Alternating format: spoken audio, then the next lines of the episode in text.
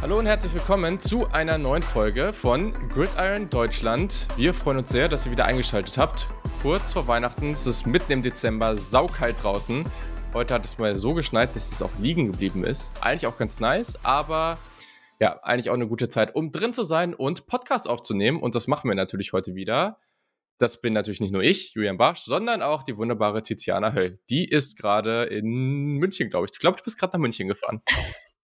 Ja, ich habe heute Driving Home for Christmas äh, 2.0 gemacht und bin einmal quer durch die Deutsche Republik gefahren. Ähm, ich, was habe ich denn alles? Ich glaube Sachsen-Anhalt, äh, Sachsen, Thüringen, Bayern natürlich dann ganz viel, ähm, Brandenburg. Ja. Also ja, ähm, war eine ziemliche Ochsentour, aber ich habe es geschafft und hier hat es einfach minus 6 Grad. Also minus ja, so viel zum Thema Kälte. Ja. Das habe ich auch noch nicht gehört. Ochsentour. Naja, hier sind es minus drei, also dann so. Ja, da kommt wieder die, die Bayerin versus der, das Nordlicht. Ochsentour ist vielleicht so ein, so ein Südbegriff, ich weiß es nicht. Ja, oder es ist halt einfach ein Tizianer Begriff, das kann auch sein. Nein, das ist wirklich. Google mal. Das okay, das werde ich dann im Nachhinein äh, tun und mich heute Abend mal mit diesem Begriff beschäftigen. Ähm, aber wir haben natürlich auch ein Thema mitgebracht. Es ist jetzt der 12. Dezember. Hm, natürlich ist die gesamte Footballwelt eine Menge los. Äh, die NFL ist in Full Swing. Ähm, College Football ist schon einigermaßen am Ende der Saison. Hm. Und naja, auch wenn jetzt noch einiges los ist für uns, bedeutet das auch noch, wir werden natürlich noch weitere Ausgaben dieses Jahr machen. Hm, aber es war jetzt schon irgendwie mal ein ganz guter Zeitpunkt, weil es auch glaube, vor Weihnachten auf jeden Fall die letzte Folge ist, die wir zusammen machen können. Einfach nochmal auf das Jahr 2022, wo eine Menge passiert ist für diesen Podcast, für uns beide, aber auch generell für die gesamte Footballwelt, um einfach mal zurückzuschauen und zu schauen, was waren denn die relevantesten Sachen 2022? Also nicht nur die guten, sondern auch die vielleicht weniger guten oder einfach spannenden Geschichten, die 2022 so gebracht hat. Exakt, ja. Und wir haben uns dafür drei Highlights und drei Lowlights äh, jeweils rausgesucht. Aber ich würde sagen, ähm, äh, wir werden auch darüber hinaus natürlich noch Themen anschneiden, ja. die vielleicht äh, weder in das, die eine Kategorie noch in die andere passen. Es gibt ja auch Themen, die vielleicht eher neutral sind. Ähm, ja. Aber ich habe schon in der Vorbereitung gemerkt, es, wie du schon sagst, es war ein krass intensives Jahr ähm, für mich, sowohl privat als auch beruflich und auch für die NFL war es sehr, sehr intensiv. Man hatte, finde ich, oft Wutmomente, ich zumindest. Es gab äh, wirklich Momente, wo ich mal wieder dran gezweifelt habe, ob die NFL die Liga ist, die ich verfolgen sollte, weil es auch wirklich Sachen mhm. gibt, die ich nicht cool finde, möchte ich auch so klar sagen. Dann hatte ich aber auch wieder sehr euphorische Momente, wo ich gemerkt habe, boah, ich liebe diesen Sport einfach. Auch diese Verbundenheit, ähm, auch gerade in München eben dieses Jahr. Also du merkst schon, ja. es gibt ganz, ganz viel zu besprechen. Ja, auf jeden Fall. Also ich glaube, da bist du oder sind wir nicht alleine an der Stelle, weil also wie viele Fans, die, wo die Teams irgendwie gute, schlechte Sachen gemacht haben, sportlich oder eben neben dem Platz, das sind ja ganz, ganz krasse Geschichten gewesen Fans, die Dinge total abgefeiert haben, die wir irgendwie gar nicht cool fanden. Andere, ich meine, man kann es äh, Kind doch einfach beim Namen nennen, ne? auch Cleveland Browns Fans in Deutschland, ähm, die sich von ihrem Team abgewandt haben, weil äh, sie halt Deshaun Watson verpflichtet haben. Das war natürlich ein ganz, ganz dominantes Thema lange in diesem Jahr und so weiter und so fort. Also es war auf jeden Fall ein sehr, ja, doch bewegtes Jahr im College äh, im College Football, sage ich schon. Siehst du, das ist jetzt so drin bei mir, im, im, im Football generell. Und ähm, das ist ja. schon. Äh, College Football ist aber ein gutes äh, Stichwort, weil es natürlich auch spannend äh, wird, auf den Draft zu gucken, auf den diesjährigen. Ja. Da würde mich nämlich deine Meinung durchaus auch interessieren. Ähm, ob du da, kann man ja jetzt auch schon ein kleines Fazit ziehen, wer ist richtig durch die Decke gegangen, was war da vielleicht auch ein Highlight für dich oder ein Lowlight, irgendein Spieler, der gar nicht äh, wirklich gezogen wurde oder sehr spät erst gezogen wurde. Also ich glaube, da haben wir ganz viel zu besprechen. Ähm, falls ihr die letzten Folgen, also wir haben ja eine ganze Miniseries gemacht mhm. zum ähm, Spiel in München. Falls euch das interessiert, hört da gerne rein. Und ähm, wir haben natürlich jetzt auch in den letzten zwei, drei Wochen schon ähm, Folgen aufgenommen zu spannenden Themen. Also falls euch langweilig wird über die Feiertage und äh, ihr irgendwie die Zeit füllen müsst, weil euch vielleicht auch die Familie auf die Nerven geht, kenne ich beispielsweise ganz gut, dann hört da auch gerne mal rein, weil ich finde, wir hatten schon echt spannende Themen mit, mit, mit dabei. So. Auf jeden Fall. Und äh, ja, hoffentlich hört jetzt keiner aus deiner Familie hier zu. Äh, das ist dann, okay, das ist okay. Die wissen, dass sie nerven. ja, man selber kann ja auch nervig sein. Insofern, ich glaube, das äh, kann ja dann, äh, zumindest weiß ich, dass ich da auch mal nervig sein kann. Ähm, bei dir weiß ich das natürlich jetzt nicht, weil ich jetzt hier jetzt nicht diesen Vorwurf machen. Ja, starte doch mal rein. Was war, lass mal positiv starten. Was ja. war denn so ein Highlight, ähm, was für Wollen dich jetzt einfach abwechseln? Also immer ich sag ein ja. Highlight, dann sagst du eins, dann genau. Ähm, genau. Ich würde mal anfangen mit Februar. Ähm, ich habe das jetzt nicht komplett nach Monaten äh, sortiert, ja. aber Februar wegen dem Super Bowl, den ja die Rams gewonnen haben. Ich muss sagen, ich habe es ihnen sehr gegönnt. Ich habe die Rams schon lange verfolgt, eigentlich seit die auch bei Hard Knocks ähm, mal noch als ähm, da war sie ja noch nicht in der LA, sondern noch in ähm, St. Louis oder wie hieß das nochmal? Ja. Ja, genau. genau. Mhm. Seitdem habe ich sie eigentlich schon verfolgt und da gab es ja den einen oder anderen Spieler, der seitdem auch wirklich schon dabei war. Und deswegen hat es mich enorm für sie gefreut, dass es dieses Jahr mal geklappt hat. Es gab altverdiente Spieler wie ähm, Andrew Whitworth oder auch ähm, Aaron Donald beispielsweise. Aber auch eben äh, dieser ganze Approach, dass man sagt, man geht all in. Ich meine, die haben so viel riskiert. Die Eier in Anführungszeichen muss man ja erstmal haben, ähm, ja. zu sagen, hey, wir, wir loaden uns dieses Team jetzt echt voll, weil wir einfach das Gefühl haben, da geht was. Und ich denke da an Von Miller beispielsweise, ähm, Odell Beckham Jr., ähm, den sie ja auch noch geholt haben. Und dass das dann diese Strategie unter Sean McVay wirklich aufgegangen ist, finde ich phänomenal und es hat mich extrem gefreut. Deswegen war das für mich ein Highlight. Ja, und auch äh, also, ich finde es eigentlich cool, allein, dass wir diese Paarung hatten. Natürlich gab es auch jetzt, wie die Bengals da hingekommen sind, ne, gab es ja auch so ein paar Faktoren, die da einfach mit reinspielen. Das ist einfach so. Aber erstmal finde ich es immer cool, wenn du ein oder sogar zwei Teams da drin hast, die in den letzten Jahren halt einfach nicht im Super Bowl standen, dass du da einfach mal neue Matchups bekommst. Es gibt natürlich auch die Situation, wenn jetzt auch wenn das jetzt kein Super Bowl war, aber wenn Kansas City wieder auf die Bills treffen würde, irgendwie in den Playoffs, oder wenn du natürlich dann nicht im Super Bowl, aber in, in den Playoffs, oder wenn du ähm, alte Matchups hast, die, die, die es vor ein paar Jahren schon mal gab und dadurch so gewisse Rivalitäten entstehen, auch cool. Aber meiner Meinung nach ist es einfach sehr, sehr schön, wenn du da andere Teams siehst. Und das war mal so ein ganz neues Matchup. Man hat auch von vielen Leuten, die man kennt und die vielleicht eher, ja, einfach, ja, schon eher nur den Super Bowl gucken und sich dann vielleicht mal hier und da informieren, aber mehr auch nicht die dann gesagt haben, oh krass, okay, wer ist Cincinnati eigentlich und wer ist Joe Burrow und, und ja, und was ist das eigentlich für ein Team hier? Von dem habe ich bisher noch nicht so viel gehört. Das ist ganz cool und ich glaube, das macht auch was. Also, wir haben ja das in München, ist vielleicht gleich auch ein ganz guter Übergang, aber wir haben das ja auch gemerkt. Also, Seattle ist ja jetzt auch nicht so das typische Team und auch die typische Stadt, wo jetzt die meisten Leute jetzt irgendwie sich dem Football zuwenden und oder irgendeiner Sportart zuwenden und sagen, oh ja, Seattle, total geil, da, da will ich Fan von werden. Das sind ja garantiert, normalerweise haben die Menschen eher Connections zu irgendwelchen Städten wie New York oder Miami oder sowas, ne, wo man auch mal in Urlaub hinfährt. Und das, was damals passiert ist, ist da jetzt zum Beispiel halt auch mit anderen Teams passiert. Wenn du jetzt dieses Jahr zum Football gekommen bist oder letztes Jahr und dann hat Cincinnati diesen Run und du findest, dass Joe Burrow einen guten Football spielt und die haben irgendwie einen jungen Head Coach und sowas, dann sind das ja auch neue Geschichten und je nachdem, wie sich Burrow dann auch entwickelt, vielleicht hast du auch in fünf, sechs Jahren auch zumindest eine größere Fanbase, als es jetzt für die Bengals gibt und auch das sind halt die Geschichten, die der Sport schreibt und das ist echt nice. Total. Und noch zwei Sätze. Zum einen äh, war es ein super spannendes Super Bowl natürlich, also Mhm. mit 23 zu 20, ähm, ganz, ganz eng und bis ins letzte Quarter super eng. Also echt schön, wie du schon sagst, auch für Leute, die den Football sonst nicht so verfolgen. Für die auf jeden Fall, also der ich finde, äh, der Sport hat Werbung für sich gemacht, kann man schon so sagen. Dann mhm. die Halftime-Show fand ich auch richtig, richtig cool ähm, mit ja, den ganzen alten Hip-Hop-Legenden, ähm, Mary J. Blige, ähm, 50 Cent, Eminem, aber ja auch Kendrick Lamar beispielsweise. Also das war echt auch ziemlich, ziemlich fett. Und ähm, man sieht ganz selten auch mal, finde ich, einen Super Bowl in der eigenen Stadt. Also im SoFi Stadium Stimmt. war ja der Super Bowl Stimmt. und LA dann eben im Finale auch, finde ich, was ganz Spezielles, weil das kommt einfach sehr, sehr selten vor. Das ist korrekt. Ja, sehr richtig. Gut, dann ja. mach du doch gerne weiter mit deinem ersten Highlight. Ja, ach, also äh, gibt jetzt hier, wie gesagt, ja, gerade Highlight stimmt. Ähm, später sind da eigentlich mehr noch ähm, ein paar Aspekte, wie du es eben auch schon genannt hast, die einfach ja irgendwo neutral sind, die einfach spannend sind und den Sport beeinflussen, auch gerade was die Zukunft angeht, würde ich jetzt mal sagen.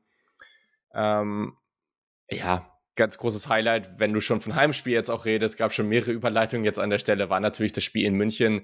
Das war schon cool. Das war vor allem auch einfach die Möglichkeit, die wir da hatten, die Möglichkeit, dass wir überhaupt diesen Podcast hier starten konnten mit Gridiron zusammen. Ähm, das war schon einfach ein enormes Highlight und ein, ja, auch in, ein paar Tage vorher in München zu sein und zu sehen, man wusste ja, dass viele Menschen diesen Sport gucken und man hat auch immer mehr Menschen irgendwie mal getroffen oder haben mal davon erzählt oder dann, weiß nicht, bei mir bei der Arbeit, da ist ja überhaupt kein Kon Kontakt zum Football und dann, wenn dann andere davon erfahren, dass ich irgendwie einen Podcast mache, dann wird dann auch gesagt, ah, äh, mein Freund oder der oder hier, jener, der guckt auch manchmal, total cool. Und da merkst du das schon. Aber dann in München zu sein und zu merken, diese Sportart ist so weit weg davon, Nische zu sein. Also, ich meine, ich habe irgendwie über 20 Jahre Handball gespielt und das ist ein großer Sport in Deutschland, aber es, es gibt kein Szenario, in dem in einer Stadt so ein Hype durch so eine Sportart ausgelöst werden kann. Also, das, also ich kann mir einfach kein Zweifel, selbst wenn Deutschland im WM-Finale stehen würde und das in Stadt X in Deutschland stattfinden würde, glaube ich nicht, dass sowas passiert, was da passiert ist. Und das ist schon krass, dass ähm, der Football sich hier auch relativ schnell, was nein, nein, schnell nicht. Äh, das ist ja wiederum falsch. Die, diese These haben wir ja auch wieder, haben wir auch gesagt, dass es eigentlich nicht so ist. Aber jetzt gerade auch über die letzten Jahre schon nochmal gesteigert hat und vor allem diese beiden Gruppen, die, die neu dazugekommen sind, jetzt in den letzten, sag mal, fünf bis zehn Jahren und aber auch zusammen mit denen, die schon Ewigkeiten dabei sind, die, die auch schon in den 80ern und 90ern das verfolgt haben, dass das irgendwie so ein konsistentes Ding ist und das irgendwie zusammenpasst und die zusammen irgendwie Spaß an dieser Sportart haben, das ist schon echt heftig. Das stimmt. Also gerade die Harmonie äh, muss man echt mhm. hervorheben, weil ich glaube, das ist nicht selbstverständlich, dass gerade so Uralt-Fans, die, wie du schon sagst, auch noch ein ganz anderes Standing vor 20, 30 Jahren hatten, für die das sicher auch in den 90ern und so nochmal deutlich, ich will jetzt nicht sagen härter, das klingt irgendwie so, so übertrieben, ja. aber ja, es war auf jeden Fall schwieriger, den Sport zu verfolgen Du warst wahrscheinlich, wurdest auch oft komisch angeschaut, kann ich mir vorstellen. Inzwischen ist es ja total salonfähig zu sagen, ja, ich bin Football-Fan. Also ich kenne inzwischen so viele Leute, wo ich es gar nicht wusste, wo ich dann auf einmal rausfinde, hä, mhm. du schaust auch Football? Ja, okay, krass. Ähm, also es ist echt, und wie du schon sagst, es hat ja. schon nochmal einen Hype gegeben. Also ja, natürlich ist der Sport nicht ja. von heute auf morgen jetzt aus dem Boden äh, gesprossen und es auch die Fans gibt schon eine Weile. Aber so in den letzten fünf Jahren merkt man schon, es zieht echt an. Und natürlich hat es auch was damit zu tun, dass die NFL sich eben jetzt auch immer mehr Europa zuwendet dass einfach auch der Sport irgendwie hier immer cooler wird, in Anführungszeichen. Der Super Bowl bekommt immer mehr, also immer einen höheren Stellenwert in der Gesellschaft. Ähm, immer mehr Partys werden ausgerichtet, irgendwelche Public Viewings und so weiter und so fort. Mit der Zone hast du jetzt noch einen neuen Anbieter dazu bekommen. Das heißt, noch mehr Leute schauen. Also es ist, und es wird jetzt mit RTL natürlich auch noch mal krasser, weil da ja noch mal ganz andere ja. Zielgruppen jetzt angesprochen werden. Absolut. Und ich glaube, da möchte ich es vielleicht auch nochmal mit so einem Mini-Lowlight verbinden. Also ich will da jetzt gar nicht so intensiv drauf eingehen, aber ich meine, ja, das, was dann ja von, von einigen Leuten, die live manchmal im Fernsehen zu sehen sind, äh, wenn es um NFL-Spiele geht, dann da rausgehauen wurde. Ich will hier einfach ganz klar sagen, das war halt ein Riesenkraftakt von ganz, ganz, ganz, ganz, ganz vielen Menschen, von welchen, die im Fernsehen zu sehen sind und da halt natürlich eine größere Plattform haben, aber auch von all denen, das mögen Leute wie, wie wir sein, aber auch ganz viele andere. Jedes Team hat mittlerweile einen eigenen Podcast in Deutschland und nicht, weil die NFL-Teams gesagt haben, oh, wir wollen da jetzt irgendwie was groß sehen. Nein, weil Fans gesagt haben, wir machen hier einen Fanclub, wir machen hier einen Podcast oder auch ohne Fanclub und wir haben Bock darauf, die paar Leute, die damals vielleicht wenige waren und jetzt viel mehr sind, die Fans von unserem Team sind, darüber zu informieren, was abgeht. Und da passiert auf Twitter, da passiert auf Instagram und äh, in Podcasts, YouTube, überall so, so viel. Und da sind so viele Menschen so konstant am Start, um diesen Sport größer zu machen. Das ist halt echt heftig und das ist so ein krasses Movement. Ähm, und ja, das ist schon richtig, richtig schön zu sehen. Total. Und das ist gerade da, finde ich, bewundernswert, wo Leute wirklich 0 Euro Verdienst mitmachen, weil das ist dann genau. einfach genau. reine, pure Leidenschaft. Und die machen, wie du gesagt hast, die haben einfach Bock darauf und die äh, erhoffen sich darauf, äh, daraus auch nichts und werden nicht dafür zahlt. Es ist nicht ihr Job und die geben da trotzdem irgendwie alles rein. Und ich finde das ein sehr gutes Beispiel, eben auch die German Seahawkers, die äh, einfach inzwischen der größte ähm, Seahawks ähm, Fanclubs sind, nicht nur in Deutschland, ich glaube sogar in ganz Europa oder auf der Welt. Es kann sogar sein, dass sie auf der Welt der größte Fanclub sind. Aber jedenfalls sind die echt gigantisch groß. Das haben wir auch in München gemerkt. Ähm, äh, ja. Heftig, wie viele Leute da vor Ort waren, wie viele Partys die gemacht haben. Drei Partys alleine, nur von den Seahawks aus verschiedensten Ecken. Ähm, also echt bewundernswert. Und wie du gesagt hast, ähm, das ist dann teilweise echt sehr provokativ, wenn man dann Aussagen hört von wegen, XY ist dafür verantwortlich, dass Football jetzt hier so fett ist. Nein. Ähm, ich glaube, ganz Deutschland und alle Fans und auch wahrscheinlich außerhalb von Deutschland, muss man sagen, Klar. Auch die, der Dachmarkt, also Österreich und Schweiz wird oft, äh, finde ich, vergessen. Ich äh, kenne beispielsweise aus der, aus der Broncos-Ecke, ähm, da gibt es ja auch Broncos Europe Dach, ähm, ist kein offizieller Fanclub, aber ist sozusagen eine Plattform ja. für Broncos-Fans. Da ist auch ähm, einer von denen kommt aus der Schweiz, mit dem habe ich auch schon mal ein Video gemacht. Super cooler Typ und ähm, deswegen, die darf man, finde ich, auch nicht vergessen. Ja, das ist ja richtig. Und natürlich, also, ne, das, ich glaube, wir müssen jetzt nicht mehr großartig über das Spiel an sich reden und wie das war, weil, wenn ihr jetzt noch nicht wisst, wie unsere Eindrücke dazu sind und ihr Interesse daran habt, dann geht einfach ein paar Folgen zurück. Da haben wir vorm Spiel über alle möglichen Winkel äh, dazu gesprochen und natürlich auch nach dem Spiel aus dem Presseraum da der Allianz Arena haben wir äh, sehr, sehr ausführlich über unsere Eindrücke gesprochen. Dann geht einfach yes. dahin zurück. Gut, ähm, yes. dann würde ich weitermachen mit dem nächsten Highlight und zwar ja. dieses typische Any Given Sunday, das halt einfach immer noch stimmt und deswegen lieben wir, glaube ich, alle Football. Das gibt es nämlich in vielen anderen Sportarten nicht, dass einfach du immer Teams hast, jede Saison, die komplett überraschen sowohl im Negativen wie im Positiven. Letztes Jahr ja. über die Bengals hast du anfangs schon mal ein bisschen gesprochen, ähm, über ähm, Joe Burrow, der eben ähm, letztes Jahr mit den Bengals in den Super Bowl gekommen ist, da echt einen mhm. coolen mhm. Run hingelegt hat, aktuell auch schon wieder ganz gut aussieht, also wieder in Fahrt gekommen mhm. ist. Ähm, die waren absolute Überraschungen letzte Saison. Diese Saison sind mir ehrlich gesagt schon wieder ziemlich viele Teams eingefallen. Die Jets natürlich, die ich glaube, entweder hatten sie den schlechtesten Rekord letzte Saison oder den zweitschlechtesten. Also sie waren auf jeden Fall ziemlich, ziemlich weit hinten. Ähm, jetzt sind sie auf einmal mega gut dabei. Die Vikings sind mir eingefallen, die auch echt ein bisschen eine graue Maus waren in den letzten Jahren mhm. und jetzt auf einmal auch ein Mega-Team da aufs Board gezaubert haben. Wen gibt es denn noch? Ja, die Eagles natürlich schon auch irgendwie ähm, heftig. Und aber auch zum Beispiel die Giants. Also ähm, über die Jets und die Giants wurde sich so lange lustig gemacht, dass man jetzt sagen muss, ja. ich, es muss für jeden Fan aus New York echt gerade eine tiefe Befriedigung sein, dass es auch endlich mal wieder läuft. Ja, ich glaube, das trifft ganz gut. Ähm, und ja, also ich muss sagen, vor ein paar Jahren, das ist schon ein bisschen her, mh, hm, da habe ich wo ich, da, ah, ich weiß, es gab eine Phase, da habe ich mehr, mich noch mehr mit der NFL beschäftigt, ist glaube ich schon echt jetzt ein bisschen her. Und da weiß ich noch, da ist die Saison so gestartet und man hat sich ja jetzt echt wochenlang Podcasts reingezogen, Magazine durchgelesen und so und die Previews angeschaut und du kannst eigentlich alles aus dem Fenster werfen, weil nur andere Sachen passiert sind. Nach ein paar Wochen eigentlich alle möglichen Teams, die man total schlecht gesehen hat, standen irgendwie an der Spitze ihrer Division und andere haben es irgendwie gar nicht gebacken bekommen und natürlich haben Verletzungen mitgespielt. Und damals hat mich das dann ab und zu auch ein bisschen frustriert, weil ich dachte, naja, wenn jedes Jahr einfach passieren kann, was will und Teams vermeintlich gute Spieler haben und die auf einmal nicht mehr gut sind und so weiter und so fort, was, was bringt mir das alles? Das ist ja alles irgendwie nur Zufall. Aber dass diese Meinung, also das, das ist mir gerade nur so eingefallen, fand ich eigentlich ganz spannend, aber damals, also das, was heute jetzt passiert und wie man jetzt damit umgeht, es ist halt einfach nur total cool. Und das ist ja auch das, was die NFL jede Woche wieder so spannend macht. Und das ist auch generell, ich mag das einfach so gerne an so Sportarten, die das hinbekommen, dass es ausgeglichen ist, dass du jede Woche in so einen Spannungsfaktor hast und dass du auch jede Woche daran gehen kannst. Natürlich, wenn jetzt Kansas City gegen Houston spielt, dann ist die Wahrscheinlichkeit relativ hoch, dass Kansas City am Ende gewinnen wird. Aber so richtig sicher sein kannst du dir da auch nicht. Und natürlich kannst du jetzt auch sagen, ja, irgendwie im Fußball oder in anderen Sportarten gibt es auch immer so eine Grundwahrscheinlichkeit, dass das passiert. Aber ich habe schon das Gefühl, dass in der NFL diese Leistungsdichte, die ist einfach schon noch näher dran. Also näher zwischen besten und schlechtesten Teams so ungefähr.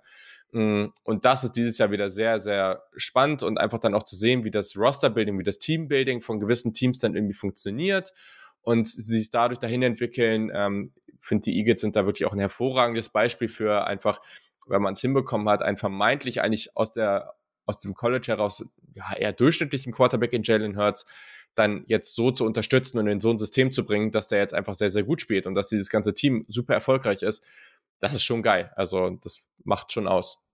Total, da spielt halt auch so viel rein von ähm, guten Draft machen, äh, was ja schon viel früher Absolut. beginnt im Jahr. Dann ja. hast du das Training Camp, die Vorbereitung, da muss auch vieles zusammenpassen, da dürfen sich auch wichtige Spieler wiederum nicht verletzen. Dann startest du in die Saison, dann merkst du das erste Mal eigentlich, okay, äh, läuft es so, wie ich es mir vorgestellt habe, auch gerade bei jungen Trainern oder so, bestes Beispiel Broncos, äh, wurde im Vorfeld viel drüber gesprochen komplett Absolut, neues Trainerteam, ähm, ganz jung ist halt, hat jetzt nicht geklappt, ist komplett nach hinten losgegangen, kann aber auch komplett das Gegenteil sein. Also beispielsweise bei den Giants mit Brian Dabol, der war ja davor bei den Bills ähm, OC, glaube ich.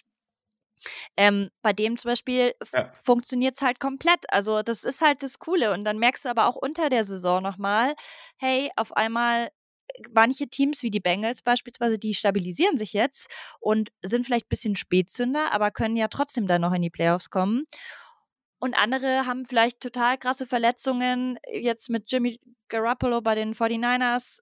Also es ist echt, es ist echt eine Wundertüte und das ist so geil und du hast einfach immer Spannung drin. Ich hatte, glaube ich, noch keine einzige NFL-Saison, seit ich ähm, American Football gucke, wo ich mich gelangweilt hätte oder wo ich mir gedachte, okay, wobei, also gerade so diese ganze Ära um die Patriots natürlich, ähm, wo immer wieder Tom Brady und die Pets haben Super Bowl um Super Bowl ja. gewonnen. Das war schon so ein bisschen ermüdend, aber da war es ja trotzdem spannend, weil es gab trotzdem immer andere Teams, die sie herausgefordert haben und ja. sie mussten sich stretchen. Also es war jetzt auch nicht so, dass es komplett eine gemade Wiesen, sagen wir in Bayern, ähm, eine, wie sagt man das?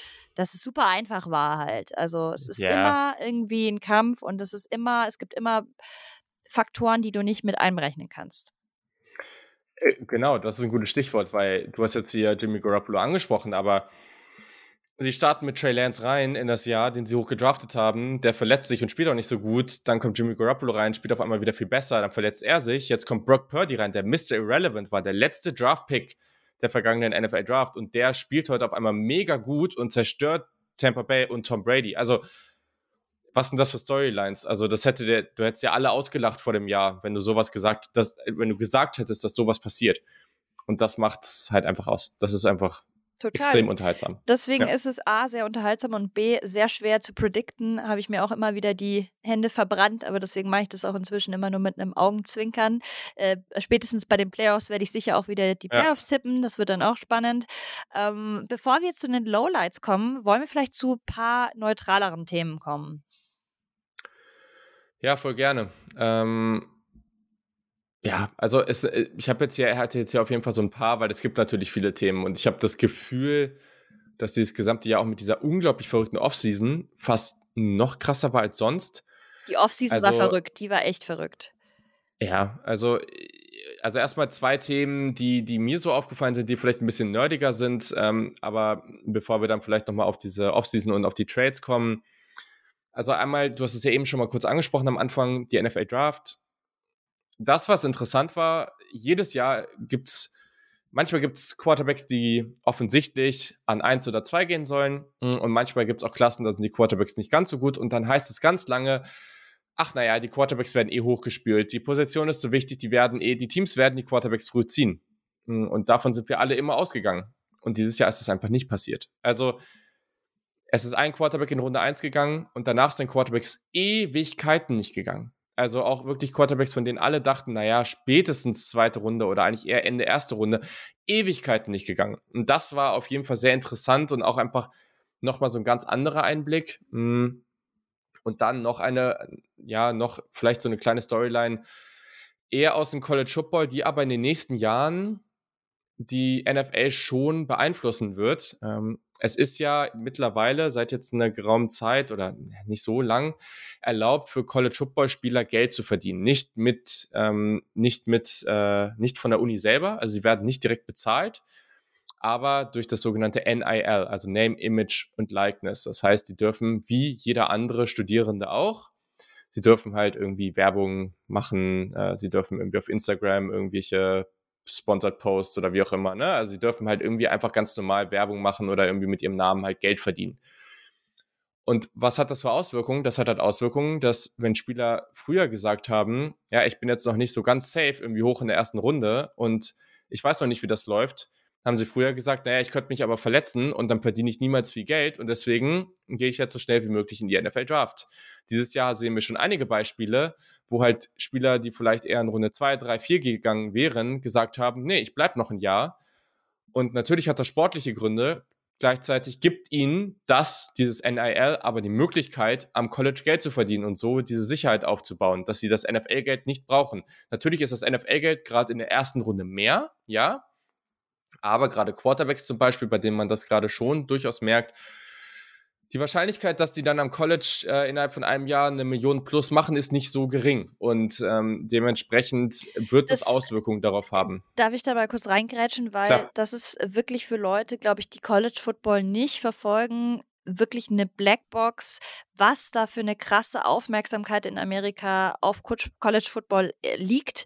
Ich finde das immer wieder faszinierend. Du hast mir da neulich erst ein Video zugeschickt, weil ich da auch nicht so drin bin, ähm, dass du das vielleicht nochmal kurz äh, erklärst. Also die werden ja teilweise, die, die Coaches werden besser bezahlt als NFL-Coaches. Ähm, es sind mehr Leute in den Stadien teilweise. Also dass man da einfach versteht, du hast gerade gesagt, eine Million ist nicht, ähm, nicht abwegig, dass man als Quarterback da verdient, ja. nur mit den Werbedeals.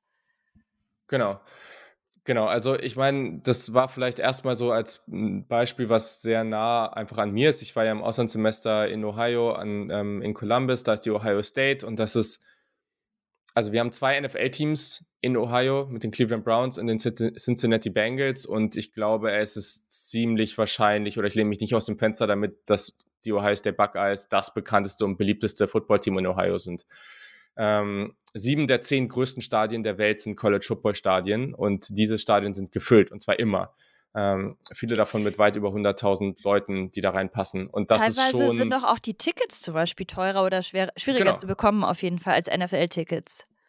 Genau, das ist ganz, ganz extrem. Also gerade für große Matchups zwischen irgendwie bei der Rivalität oder sowas, ne, die, die, die Spiele sind halt auch weniger und die Spiele bedeuten mehr. Also in der NFL kannst du ein paar Mal verlieren und du kannst halt trotzdem ins Playoff, äh, in die Playoffs kommen. Äh, College Football, also wenn du einmal verlierst vielleicht, aber wenn du zweites Mal verlierst, dann wird es schon schwierig, dann kann die Saison schon gelaufen sein.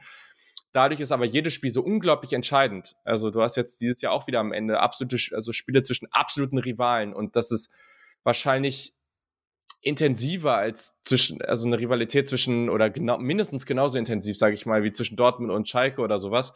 Ähm, und naja, da geht es halt um alles. Also beide Teams stehen ungeschlagen da und das ist einfach unglaublich intensiv. Äh, und den Punkt, den du eben noch genannt hast mit den Gehältern der Coaches, auch das ist heftig. Ich weiß jetzt gerade nicht bei wie vielen, aber es ist halt so, dass bei Public Universities, also es gibt auch ein paar private, aber die meisten von diesen Unis sind einfach öffentlich. Und die werden ja dann praktisch gehören ja zum Staat. Und das sind ja praktisch dann Angestellte vom Staat, auch wenn die natürlich irgendwie Geld einnehmen durch die durch die Tuition, die die Studierenden bezahlen und sowas, aber also es gibt ein Groß, also ein Großteil der USA in, oder ein Großteil der Staaten der USA sind die College Football Head Coaches die bestbezahlten Menschen, die der Staat anstellt. Und das sind also in, letzten Zeit, in letzter Zeit sind Kinder häufiger mal zehn Jahresvert oder acht Jahresverträge über 80, 90 Millionen über die Theke und oft auch voll garantiert. Also das ist schon richtig, richtig hardcore. Und es ist einfach in ganz, ganz vielen Bereichen der USA ist College Football beliebter als die NFL. Das ist einfach, da, da gibt es auch nichts dran zu diskutieren. Ähm, und deswegen, ja, ist das schon ein Riesending. Diese Spieler sind eigentlich auch wie Profis, wenn man ihren Alltag anschaut. Und ähm, dadurch, dass sie dann dadurch noch sehr, sehr viel Geld verdienen können jetzt durch, das, ähm, durch diese neuen oder einigermaßen neuen Regelungen, ist es natürlich dann auch ein Faktor, sie, wo sie sich genauer überlegen, ob sie dann jetzt schon in die NFL gehen oder eben nicht. Ja, ist total spannend. Also ich muss sagen, ich mich würde dazu auch eine ganze Podcast-Folge mal interessieren, weil das so ein umfassendes Thema eigentlich ist. Eben mhm. dieses Standing vom College Football. Aber ja, wenn ihr dazu mehr hören wollt, lasst uns das gerne mal wissen.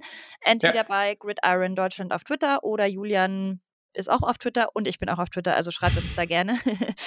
ähm, ja. Lass uns gerne weitermachen mit dem nächsten Punkt. Und zwar gab es da auch ich weiß nicht, ob man es Lowlight nennen kann, aber das Thema Concussions, also sprich Gehirnerschütterungen, CTI, das beschäftigt uns einfach immer, immer weiter und das wird uns auch in Zukunft beschäftigen. Das ist für mich kein Thema, das ja. je weggeht, solange Football jedenfalls in der Art und Weise gespielt wird, wird das uns weiter verfolgen.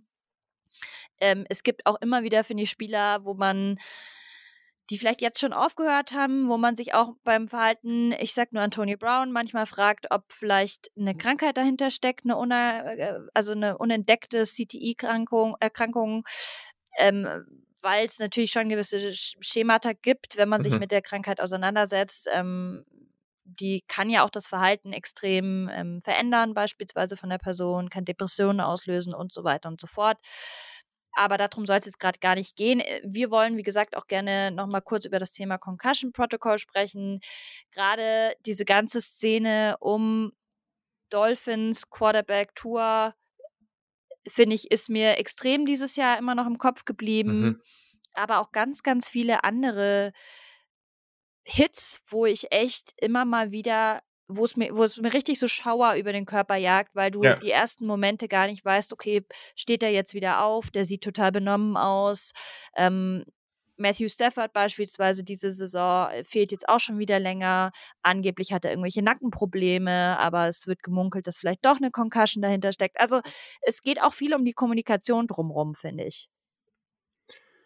Ja, total. Und also ich, ich glaube, der Punkt, ich weiß nicht, wenn das alles mal so geregelt werden würde, wie äh, einfach nach komplett nach einem Protokoll, was einfach richtig ist. Also es ist natürlich jetzt falsch, also es ist natürlich schwierig jetzt zu sagen, was ist richtig und was ist falsch, aber hier gibt es ja ganz klare Standards, die angesetzt werden müssen, damit alle das Gefühl haben, das wird jetzt wirklich ernst genommen und die Gesundheit dieser Spieler ist deutlich wichtiger als das, was auf dem Spielfeld passiert. Und wir wissen auch, dass das krasse Competitors sind. Das heißt, wenn du denen sagst, nee, du kannst jetzt nicht aufs Spielfeld zurück oder du kannst nächste Woche nicht spielen, dann werden viele von diesen Spielern erstmal sagen, nee, ich komme zurück. Und dass da dann gesagt wird, nicht gesagt wird nach dem Motto, ah, du willst zurück, ja, dann ist schon okay, dann kriegen wir schon irgendwie hin, sondern dass ganz klar gesagt wird, also ich, die Tour-Situation war ja auch so, dass er dann halt relativ schnell wiedergespielt hat und auch einfach viel zu schnell wiedergespielt hat. Letztendlich ist es halt auch einfach so, dass es gibt ein ganz klares Risiko, dass wenn du in zu kurzer Zeit eine zweite Concussion hinter oder Gehirnerschütterung wieder erneut hast, gibt es ein deutlich größeres Risiko, dass du daran sterben kannst. Und ich weiß nicht, ob es erst diesen Fall braucht, dass irgendwer dir da auf dem Spielfeld wegstirbt, bevor wirklich was geändert wird. Keine Ahnung aber also, es ist schon wirklich extrem und ich weiß, da wurde jetzt viel drüber geredet und sicherlich wurden da auch Protokolle wieder ein bisschen angepasst und so, weil da musste man ja darauf reagieren. Aber die Liga ist da immer noch weit von entfernt und ich glaube, auch erst dann kann man wirklich weniger drüber reden, wenn all diese Protokolle, alle diese Standards so hoch sind und alle genau wissen, hier ist es sehr viel wichtiger, wie es diesem Spieler danach geht, als das Ergebnis auf dem Feld. Total. Ich gebe dir zu 100 Prozent recht. Und das Problem ist aber auch, weil du jetzt gesagt hast, ja, muss erst jemand wegsterben. Es sind ja schon Spieler aus den 80ern beispielsweise gestorben. Klar, absolut. Aber ja. das ist halt das Gefährliche an dem ganzen Thema Gehirnerschütterung oder allgemein äh, Hirnerkrankung sozusagen, die dann darauf folgt, weil das einfach nicht sofort meistens, also klar, vielleicht kannst du auch sofort sterben, wenn du einen Schädelbruch oder was weiß ich, ich bin jetzt keine Medizinerin, aber grundsätzlich ja. CTI ist ja eine Erkrankung, die über lange Zeit sich entwickelt und oft erst 10, 15, 30 Jahre später kommt. Das heißt, wer weiß, ich dachte mir dieses Jahr die ganze Zeit bei Tour so, hey, der ist jetzt super jung, aber lass mal in 20 Jahren sprechen, wie der ja. dann drauf ist, wenn er zwei Gehirnerschütterungen innerhalb von kürzester Zeit hatte und die in dem Sinne nicht wirklich behandelt wurden. Und das macht mich halt so wütend, ja. weil, wie du schon sagst, die Spieler, mit denen brauchst du nicht reden, die wollen sofort wieder aufs Feld. Das ist A, deren Job, B, ist es deren Karriere, die haben so einen kleinen Slot nur, wo sie ihre Kohle mhm. verdienen können und ihre, also ihre Chance sozusagen nutzen können. Ähm, du musst die vor sich selber schützen und die Gesundheit geht halt vor, weil die Karriere ist oft mit 30 vorbei. Und was, was machst du die restlichen 40, 50 Jahre? Da solltest du ja hoffentlich auch noch gesund weiterleben. Ja, genau, das ist ja der große Unterschied, ne? Also auch nicht nur, was nicht sterben, die dadurch dann früher, ich, ich will jetzt auch gar nicht aufmachen, dass da irgendwie ein großer Anteil von den Spielern deswegen sterben oder so, aber auch einfach die Qualität des Lebens äh, und, und einfach ja. ein funktionierendes Gehirn zu haben, äh, wo, wo einfach noch alles genauso läuft, wie es laufen sollte bei einem 40, 50, 60-Jährigen, ähm, das ist schon extrem. Und da einfach ganz klar zu sagen, weiß ich nicht, Hit X, ne, so du, du, du bist jetzt irgendwie, man hat es dir ganz gerade ganz klar angesehen, oder der Hit gegen den Kopf war einfach zu krass, du bist jetzt raus und fertig. Äh, ich, ich weiß nicht, ob man das machen kann, das ist halt schwierig, weil da können dann Teams natürlich auch aktiv hingehen und sagen, okay, wir machen das jetzt einfach so. Ähm, aber ich glaube, da muss in den nächsten Jahren bei so einem Sport auch einfach regeltechnisch noch eine Menge passieren. Und ich will auch gar nicht, und das ist vielleicht auch nochmal wichtig hier zu sagen, äh, das, das, da geht es gar nicht auch allein nur um den Football also der Fußball, da ist das sogar noch viel weniger Thema und ich glaube, Leute sind sich viel weniger dem Ganzen bewusst, ähm, wie, was das eigentlich für ein krasses Thema da ist äh, und, und wie sehr das da wegignoriert wird. Deswegen ähm, da, ja, unbedingt auch mal beim Rasenfunk reinhören, da wird das immer sehr, sehr gut aufgearbeitet. Deswegen, also das ist keine reine Football-Thematik, aber beim Football ist es natürlich sehr extrem, weil die Spieler da andauernd mit dem Kopf gegeneinander ballern. Ähm, und wer da mal einen Einstieg in das Thema braucht. Ballern. ja, ja, okay, ja. ja, ja. Also grundsätzlich auch der Film Concussion äh, mit Will Smith. Sicherlich gibt es da jetzt auch, es ist halt ein Spielfilm, sicherlich gibt es da auch Dinge, die da jetzt nicht perfekt gezeigt sind, aber das ist ein ganz guter auch Einstieg da rein, einfach weil man da so ein paar Sachen sehr bildlich und sehr klar gezeigt bekommt, was das eigentlich bedeutet. Ja, ich bin ja auch nicht so ein Fan von Eigenwerbung, aber ich habe da auch äh, in meinem anderen Podcast Woman Coverage haben wir da mal eine ganze Folge mhm. zum Thema gemacht, CTI. Könnt ihr auch sehr gerne mal reinhören. Ist ein Thema, das mir wirklich Angst macht und ähm, ich glaube vielen Spielern auch Angst macht, macht, dass sie aber einfach in Kauf nehmen, weil sie halt den Sport lieben, weil es ihre Karriere ist, wie auch immer. Aber ja, das ist auf jeden Fall ein Thema, das uns wahrscheinlich lange noch beschäftigen wird. Ich würde auch noch ein weiteres neutrales Thema aufmachen, und zwar ist das die Personalie Aaron Rodgers. Ähm, brauchen wir jetzt auch nicht lange drüber sprechen, aber das war für mich auch ein Spieler, der dieses Jahr, ich meine, letztes Jahr hat das ja schon angefangen mit dieser ganzen Impfthematik. Corona hat ja mhm. viele Leute irgendwie komisch werden lassen. Aaron Rodgers hat da auch dazu gehört. Ähm, und das ging dieses Jahr weiter, dass er sich echt ein bisschen strange entwickelt hat ähm, mit diesem ganzen Ayahuasca. Ähm, er ist irgendwie jetzt auch ständig in dieser Pat McAfee-Show. Ähm, ich finde, er ist irgendwie nicht mehr der Typ von früher so. Also er hat sich irgendwie äh, entwickelt. Muss ja auch nicht, wie gesagt, positiv oder negativ zu bewerten sein. Mensch darf sich auch weiterentwickeln. Aber er ist, glaube ich, schon für viele Packers bzw. Aaron Rodgers Fans ist es halt nicht mehr dasselbe wie vor drei, vier Jahren. So dieses Idol, das irgendwie ähm, eigentlich immer nur positiv aufgefallen ist, das hat jetzt Kratzer bekommen.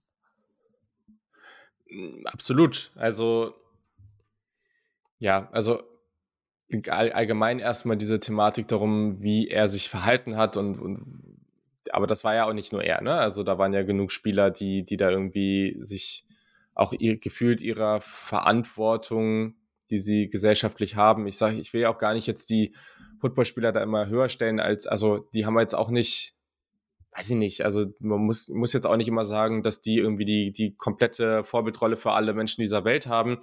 Aber gleichzeitig kannst du dich halt auch ordentlich verhalten, einfach auch, weil du weißt, dass sehr, sehr viele Menschen und auch Kinder diesen Sport gucken.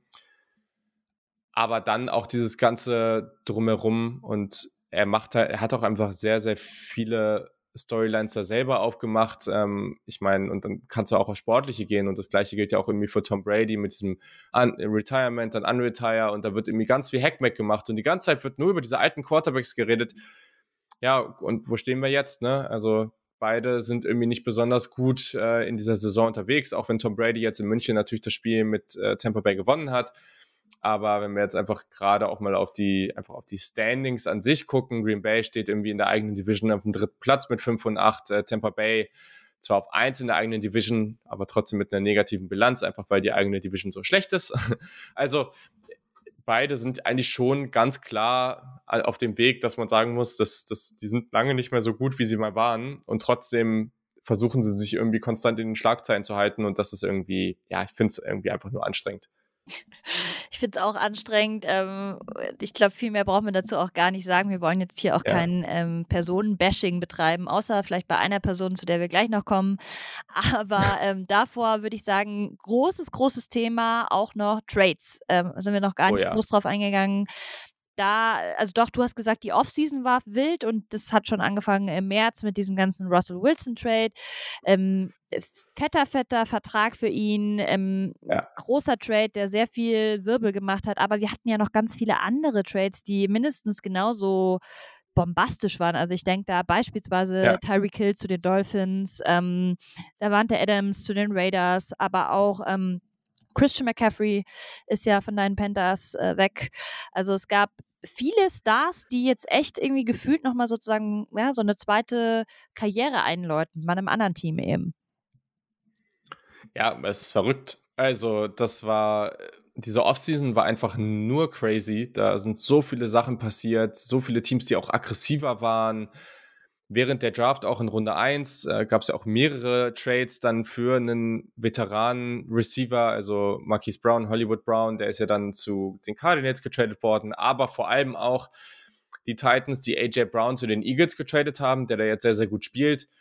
Die Titans, ein der besten jungen Receiver der Liga getradet und das hat jetzt wohl auch irgendwie ein bisschen Zeit versetzt. Ja, den Titans GM hat es den jetzt den Job gekostet, einfach weil AJ Brown so ein unglaublich guter Spieler ist, den man da ja wahrscheinlich auch für zu wenig Geld weggegeben, äh, Geld sage ich schon, für zu wenig äh, Picks weggegeben hat. Ähm, diese ganzen, ja, also alleine auf dem Wide Receiver Markt, wenn man da auch anscheinend wirklich gemerkt hat, ja, wir brauchen diesen Elite Wide Receiver und dass das jetzt auch eine Menge bringt Während, auch wenn das das Verrückteste war, ich weiß noch, wie ich vom Sport gekommen bin und dann auf mein Handy gucke und denke, was ist hier eigentlich los? Ähm, und dir dann auch direkt geschrieben habe wegen Russell Wilson. Und da war noch viel Feierei eingesagt, aber ja, leider, leider sieht das jetzt aktuell nicht so super gut für Denver aus.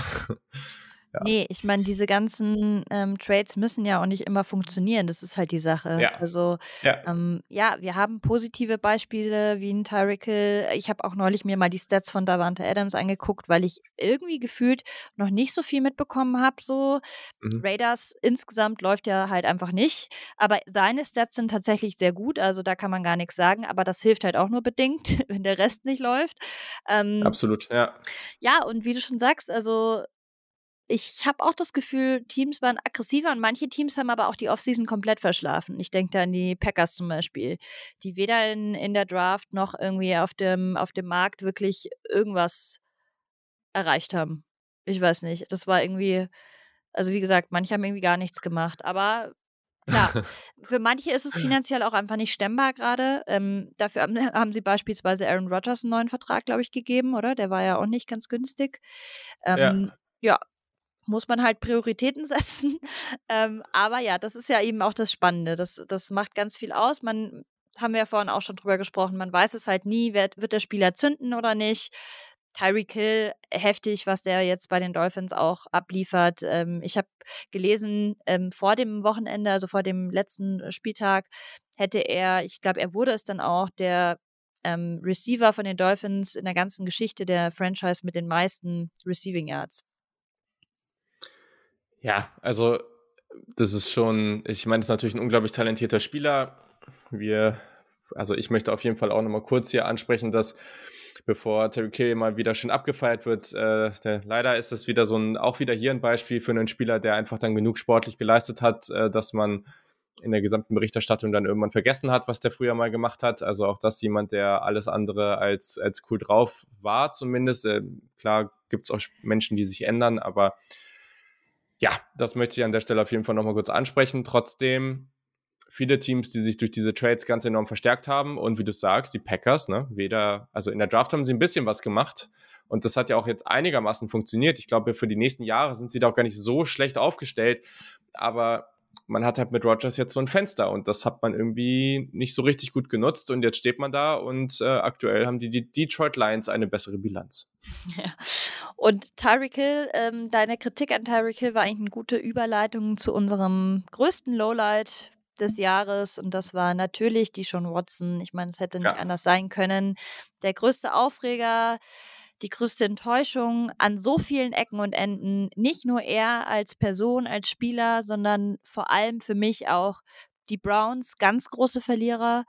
Ähm, das Browns Management, diese Pressekonferenz, die, die, die wird mir, glaube ich, nie aus dem Kopf gehen, wo sie versucht haben zu rechtfertigen, warum man jetzt die Sean Watson diesen gigantischen Vertrag gibt. Es war der größte Quarterback-Vertrag. Mhm der je vergeben wurde.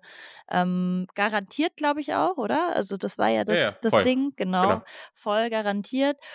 Viele dann auch super geschmackslose Tweets, die ich gesehen habe von Browns-Fans, also nicht deutschen Browns-Fans, sondern amerikanischen, ekelhaft, was man da teilweise sehen musste. Und ja, dann natürlich auch große Enttäuschung von Seiten der NFL, die ihm da diese 13 Spieltage Sperre aufgebrummt hat. Ein paar Millionen gab es auch noch obendrauf, was für ihn halt einfach nur lächerlich ist, vor allem wenn man bedenkt, eben was er für einen Vertrag gerade bekommen hat. Ja. Ähm, angeblich hat er ja, glaube ich, ein Counseling, ähm, war ja auch eine Auflage. Ähm, aber solange, und da habe ich einen sehr guten Kommentar neulich von einer amerikanischen äh, Reporterin dazu gesehen, selbst wenn Leute behaupten, sein Counseling läuft gerade gut, mag ja sein, solange du nicht zugeben kannst, was du getan ja. hast. Ähm, der erste Schritt ist äh, Einsicht ähm, und er bestreitet ja bis heute, dass irgendwas war, ist es für mich kein Thema, dass ich, also da sehe ich nichts, äh, keinen Weg der Besserung. Ja, also weiterhin gilt ähm, Jenny Rentis von der New York Times die ist seit Beginn an eigentlich so die, die das sehr, sehr intensiv und genau beleuchtet und unglaublich gute Artikel dazu geschrieben hat. Also alles unbedingt von der lesen. Auch da gibt es auch neuere Sachen. Und auch hier, wenn man das sich nochmal zurück in den Kopf rufen will, was da passiert ist, wenn du es nicht machst, dann mache ich es. Auch da habt ihr ja eine Folge drüber gemacht, ähm, wo ihr das sehr, sehr genau auseinandergenommen habt. Ähm, dann geht da nochmal zurück und hört dabei Woman Coverage rein. Ich fand halt auch generell, das war, ich, ich fand das nicht so leicht. Also damals, ich weiß noch hier in diesem kleinen Raum, wo ich äh, immer so sitze und meine Sachen aufnehme und sonst arbeite, ähm, saß ich da sehr lang, weil ich Corona hatte und habe dann halt mit mir drin gesessen und ich weiß noch, es war so tagelanges Bangen, wer holt jetzt Deshaun Watson? Und die Panthers waren ja da auch mit drin und nicht nur die Panthers, sondern viele andere Teams, die da auch im vermeintlichen Rennen um Deshaun Watson drin waren, aber da haben alle nur gehofft, bitte sei es nicht mein Team, das ihn kriegt. Mm, und das, was da, also erstens, wie man dann trotz alledem enttäuscht war von all diesen Teams und ach, keine Ahnung, also einfach wie, wie dieser ganze Umgang damit, diese Vertragsstruktur, um dass er jetzt dieses Jahr so wenig Geld wie möglich verdient, äh, äh, verliert durch diese Spiele, die er jetzt ja. nicht spielen kann. Und so. Also es ist einfach alles so, so absurd. Pervers und perfide oh. irgendwie auch, dass man ich hatte auch teilweise Alles. wirklich das Gefühl, dass er fast noch dafür belohnt wird. Also genau das ist halt, genau. dass er, man hat nicht das Gefühl, dass er großartig irgendwie äh, was verloren hätte dadurch. Und wenn man sich überlegt, was das auf der anderen Seite für die Frauen bedeutet hat, die angefeindet wurden, die das mehrfach vor der Polizei aussagen mussten, die teilweise ja jetzt auch von ihm gekauft wurden, äh, damit sie halt schweigen und das sozusagen kein Aufhebens mehr macht. Hat er ja nicht bei allen geschafft, aber bei den meisten das ist schon echt ähm, verrückt, weil das auch mal wieder so ein bisschen zeigt, so nach dem Motto, mit Geld lässt sich alles lösen. Ja, und ja, also das Einzige, was man sich jetzt nur noch wünschen kann, ist, dass das, was da jetzt gerade passiert, nämlich dass Deshaun Watson einfach nicht gut spielt und das kann man natürlich, hätte man natürlich auch erwarten können, weil, ja, also ich meine, der hat jetzt auch verdammt lange kein Football gespielt Deswegen muss man jetzt einfach mal abwarten. Aber das ist jetzt halt nur die eine Sache, die ich mir wünsche, dass das passiert, dass einfach dieser Vertrag, der schlechteste Vertrag aller Zeiten wird und Deshaun Watson irgendwie in zwei Jahren nur noch oder in einem Jahr nur noch Backup ist. Ähm, und gleichzeitig, dass es nicht vergessen wird. Also wenn er jetzt halt weiter in Starter sein sollte über die nächsten Jahre, ich verstehe auch, dass natürlich die Medien und, und alle Fans und so, du kannst jetzt nicht irgendwie über Jahre hinweg jedes Mal, jede Woche, wenn er spielt, jedes Mal das Thema aufmachen. Ich verstehe das schon. Aber es darf nicht vergessen werden. Also wie bei sehr vielen anderen großen Sportlern, egal sei es Ben Roethlisberger, sei es Kobe Bryant, sei es Derrick Rose in der NBA, es gibt überall, und das waren auch, ich will auch gar nicht aufmachen, was jetzt schlimmer war, wer was gemacht hat, aber es gab so viele Sportler, bei denen das gefühlt irgendwann vergessen wurde. Und da kommen dann neue Generationen rein, die diesen Sport gucken, die davon nicht wissen, weil sie sich nicht dann, dann nicht sagen, ja, ich, ich gucke jetzt erst mal, was die letzten 15 Jahre in diesem Sport passiert ist, dass die auch davon erfahren. Also das ist einfach was, das ist mir ganz, ganz, ganz wichtig. Ich hoffe, das passiert ähm, und zumindest, ich denke, wir werden da unseren Teil zu beitragen. Ja, das ist ein gutes ähm, Schlusswort, finde ich, für diese Folge. Ähm, hat voll viel Spaß gemacht, weil jetzt hat man wieder mal gemerkt, so im Austausch, es war echt ein volles, intensives Jahr. Ja. Ähm, ich bin gespannt, was 2023 so bringt. Ich hoffe, es werden mehr Highlights und weniger Lowlights, aber gut, das kann man vorher nie so sagen. Und dann würde ich sagen, dann ähm, hört ihr zumindest Julian nochmal vor dem neuen Jahr. Ähm, ich bin dann wieder ab 2023 am Start und bedanke mich schon mal für das positive Feedback, das wir erhalten haben, eben für sowohl die, die ganze Miniseries, aber auch für die letzten Wochen. Ja. Ähm, macht richtig viel Bock und ich freue mich auf die Zeit dann in den Playoffs und in, im Januar, Februar geht es dann weiter. Auf jeden Fall. Habt eine gute Zeit, äh, kommt gut ins neue Jahr, feiert schön mit euren Lieben und dann, ja, hören wir uns schon bald wieder. Bis dann. Ciao. Bis dann.